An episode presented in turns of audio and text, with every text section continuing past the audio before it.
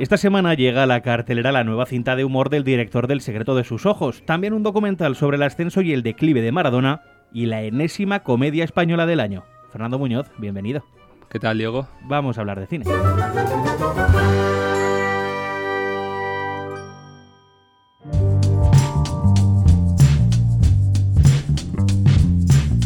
Empezamos la semana Fer con una comedia argentina.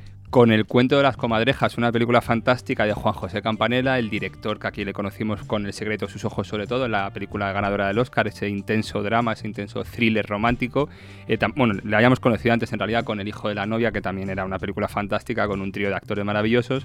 Eh, si bien esas películas eran dramas, eran thrillers, pero es verdad que siempre había un punto cómico con esa verborrea de los actores argentinos, con guiones muy bien construidos por el propio Campanella, que llegaban a esas situaciones cómicas a través del diálogo. En esta película, en el cuento de las comadrejas, eh, va directamente al humor desde el principio. La situación luego va desarrollándose en una especie de...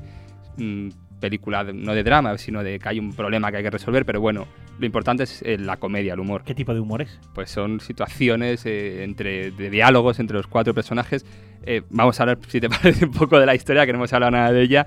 es, son cuatro grandes estrellas de cine que viejas o veteranas, pero bueno, ya muy mayores, mayores, dejémoslo ahí, que vivieron tiempo de gloria en el pasado y que ahora prácticamente viven eh, no desahuciadas, pero sí olvidadas por la sociedad moderna, por el público actual.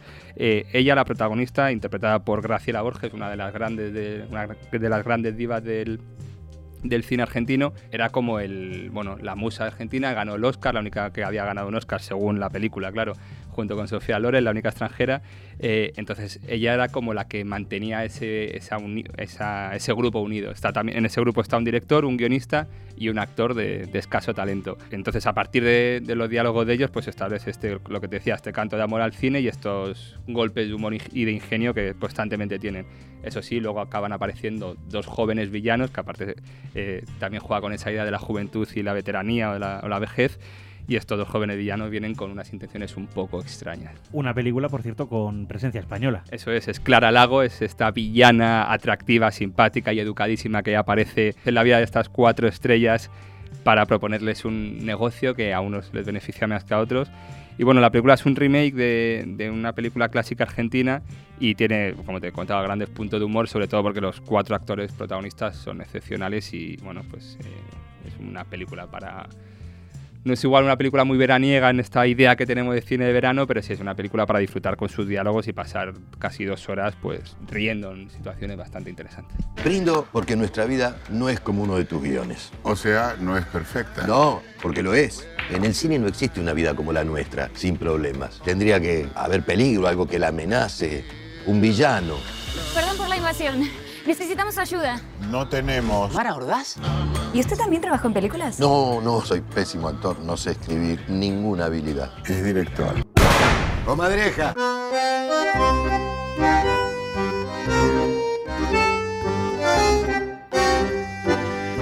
Llevamos, Fer, un año cargado de biopics. Estamos, no sé si llegamos a estar un poco hartos. En este caso llega un documental. Y la figura controvertida es un rato. Sí, llevamos bastantes biopics musicales, pero sobre artistas, sobre la vida de estos artistas, con bastante ficción o con más o menos punto de ficción. Aquí lo que tenemos es un documental sobre un argentino precisamente, que venimos de hablar de una película argentina, que es Diego Armando Maradona. Eh, la película la dirige Asif Kapadia, que es el director de Sena y de Amy, porque el documental de Amy ganó el Oscar, de Amy Winehouse o sobre Amy Winehouse. En este caso, el principal reto que tenía la película era cómo hablar de un personaje como Maradona del que todos creemos saber todo, ¿no? O sea, a ti te hablan de Maradona, a mí me hablan de Maradona y piensas en su, aparte de lo bueno que era jugando al fútbol. La mano de Dios y de todo, pues piensas en las drogas, piensas en... Orgías. Y piensas en la mafia. Pues, tal cual. Pues nada bueno. Nada bueno. Pues la película hace un recorrido, eh, se centra sobre todo en su época en Nápoles, porque el director estuvo en Madrid y nos contaba que el viaje emocional que había tenido en Barcelona, que llegó como una estrella, jugó muy bien, ganó algún título, en España solo ganó la Copa del Rey, y luego una serie de circunstancias hace que se empiece a enfrentar con su afición y tenga que salir de ahí escopetado. Entonces, como ese viaje le vio tanto en Barcelona como en Nápoles, se centra más en la época de Nápoles, porque aparte de que hizo historia al ganar los dos escudetos, coincidió también con, con la victoria en el Mundial de México, sobre todo porque fuera en el entorno fue cuando empezó con sus grandes aficiones extrafutbolísticas y sobre todo la relación con la camorra napolitana que fue lo que le acabó llevando pues, a un abismo terrible. Eh, como te comentaba, el documental está bastante interesante en este aspecto. Es verdad que lo, el morbo, lo sórdido, llama más la atención al espectador, pero también tiene una parte interesante y es ver a Maradona arrastrando las palabras, como habla él, que es un gran contador de historias, recordando los goles que le llevaron a ganar el Scudetto y sobre todo los goles de, la Copa de la UEFA y del Mundial, que es la, gran figura futbolística, de, el granito futbolístico, mejor dicho, de la carrera de Maradona. De eso hablamos. Hay quien se pregunta si es Maradona o si es un actor. Es Maradona. Es Maradona, sí, sí. O sea, es, un documental. De hecho, Capadia nos contaba cuando vino aquí que estuvo seis años con este proyecto y ya cuando, eh, justo cuando gana el Oscar con, con Emmy en el 2017, eh, Maradona dice, vale, pues si este tío va a ganar el Oscar y va a hacer una película sobre mí, me gusta, ¿no? Porque también es un poquito egocéntrico Maradona. Un poquito. Pero bueno, luego Capaya, claro, contaba que es un señor bipolar, que era la época en la que Maradona estaba en Dubai le llevó a Dubai le tuvo mes y medio en Dubai y no, le, no llegó a hablar con él, estuvo un mes y medio esperando la nada. Y luego que dice cuando ya consiguió reunirse con él, tenía días muy buenos, días que empezaba a hablar de todo y se acordaba de todo, y días malísimos en los que no dejaba hablar de nada, no hablaba nada, tal. O sea, que era un poco una historia bastante truculenta.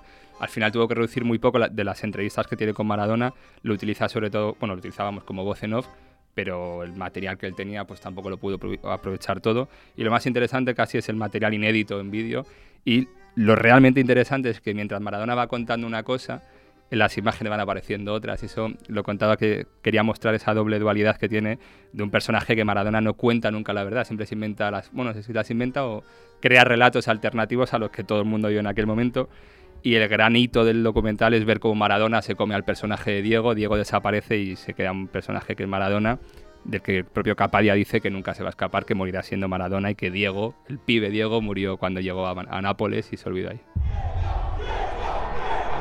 Cuando vos entras a la cancha, se va la vida, se va todo.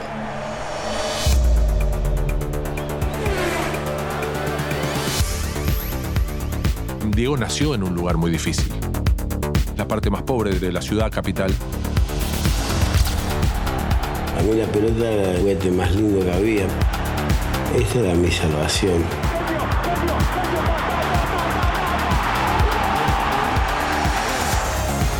No la fato Maradona, la fato Diego. Con Diego iría hasta el fin del mundo.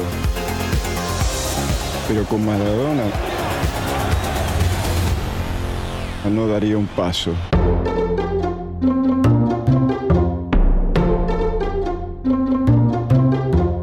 Fer, ¿cómo nos íbamos a escapar una semana más sin hablar de cine español?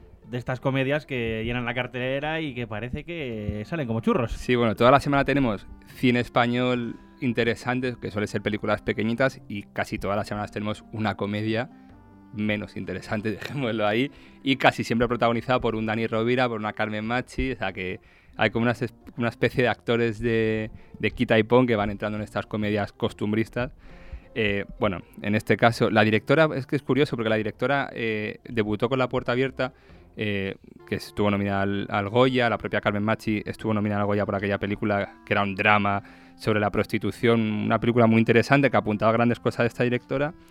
Y el siguiente proyecto se desmarca con una comedia que suena bastante a las típicas comedias de Mediaset o de A3 Media que hemos visto. Bueno, si quieres te cuento el argumento para hacernos una idea. situarnos? Para hacernos una idea de lo que es, de lo que quiere ser y de lo que acaba siendo. Un pueblo del Pirineo, el típico pueblo de la España vacía, que cada vez está perdiendo más habitantes, que lo quieren absorber y juntarlo a otro municipio un poco más grande, los vecinos se rebelan entonces eh, aparecen cinco africanos caracterizados, vestidos con los ropajes que parecen de una tribu, pero siguiendo el tópico más puro, el, tópico puro y duro, huyendo de una especie de mafia que les quiere mm, explotar.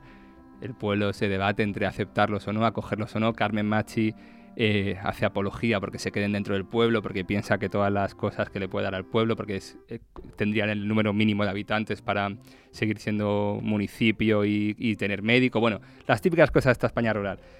Claro, la idea no puede ser mala, o sea, en principio no suena mal. Eh, defiendes, hablas de la España vacía, defiendes la integración, defiendes el multiculturalismo. El problema es que acaba cayendo pues, en una especie de. el propio racismo que denuncia eh, acaba, bueno, no digo que caiga en eso, pero bueno, que si tú lo ves... Hombre, que saca los tópicos, ¿no? Eso es, el problema es que acaba tirando de todos y cada uno de los tópicos y luego las situaciones de humor o los golpes de humor acaban siendo Pepón Nieto cayéndose en, una, en un pilón de agua, pues, situación, eh, encontronazo de el negro desnudo y Carmen Machi sorprendida ante verle desnudo, o sea, situaciones un poco, bueno, pues si no ya vistas, si intuidas y, bueno, no sé, no es la mejor película del año, no es la mejor comedia española del año. A veces hay que saber ver las señales. ¿Qué señales? Que el pueblo se muere, que somos cuatro gatos con unos jerseys horrorosos. Somos 15, que me Alfonso la ha palmado. Integrarse o morir. ¿Vos estáis locos? ¡Y es ilegal! ¿Pero qué pasa? ¿Que nos quieren secuestrar? Oye, Rica, que en este pueblo hay mucho material para llevarse si ellos quieren, ¿eh? ¿Queréis? ¡Sí! ¡No! ¡Toma! Si tú alcaldesa, yo alcaldesa. Nosotros solo queremos ayudar a pueblos sin gente. Tú eres negro. ¿Y tú calvo? Nos vamos a meter en un lío.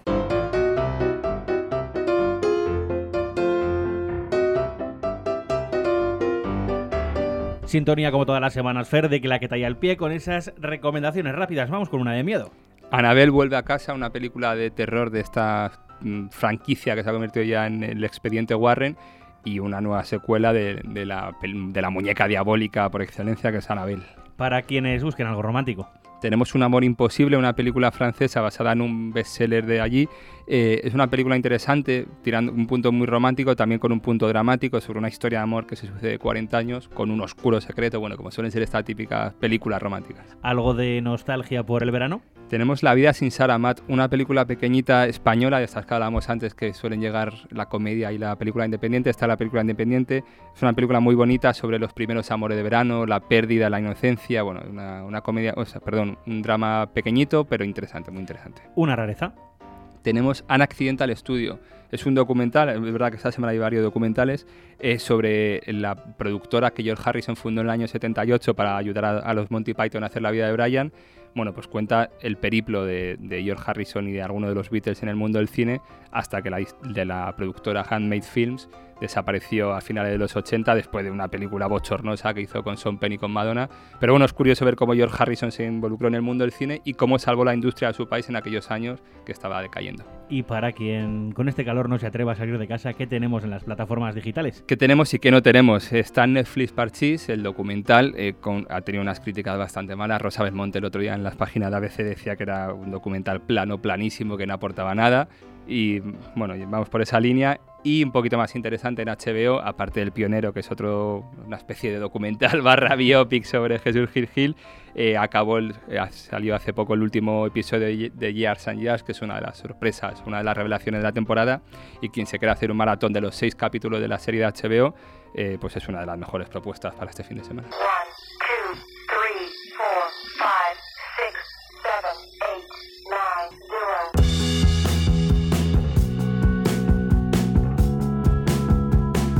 Y cerramos la semana con ese top 5 de películas de ABC Play en quinta posición. Yesterday, la película sobre mundos y los Beatles, dirigida por Danny Boyle.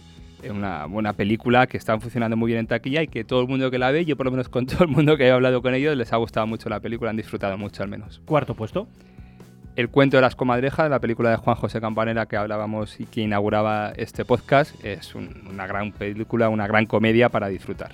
Tercera posición. Spider-Man lejos de casa, el, el enésimo episodio de este cuento infinito de, o esta serie infinita de Marvel y del universo cinematográfico de Marvel. Eh, bueno, pues como todas ellas, como Vengadores Endgame, es una película redonda, pensada en un público fan, pero es verdad que sigue arrasando en taquilla, es decir, el público fan igual es todo el público.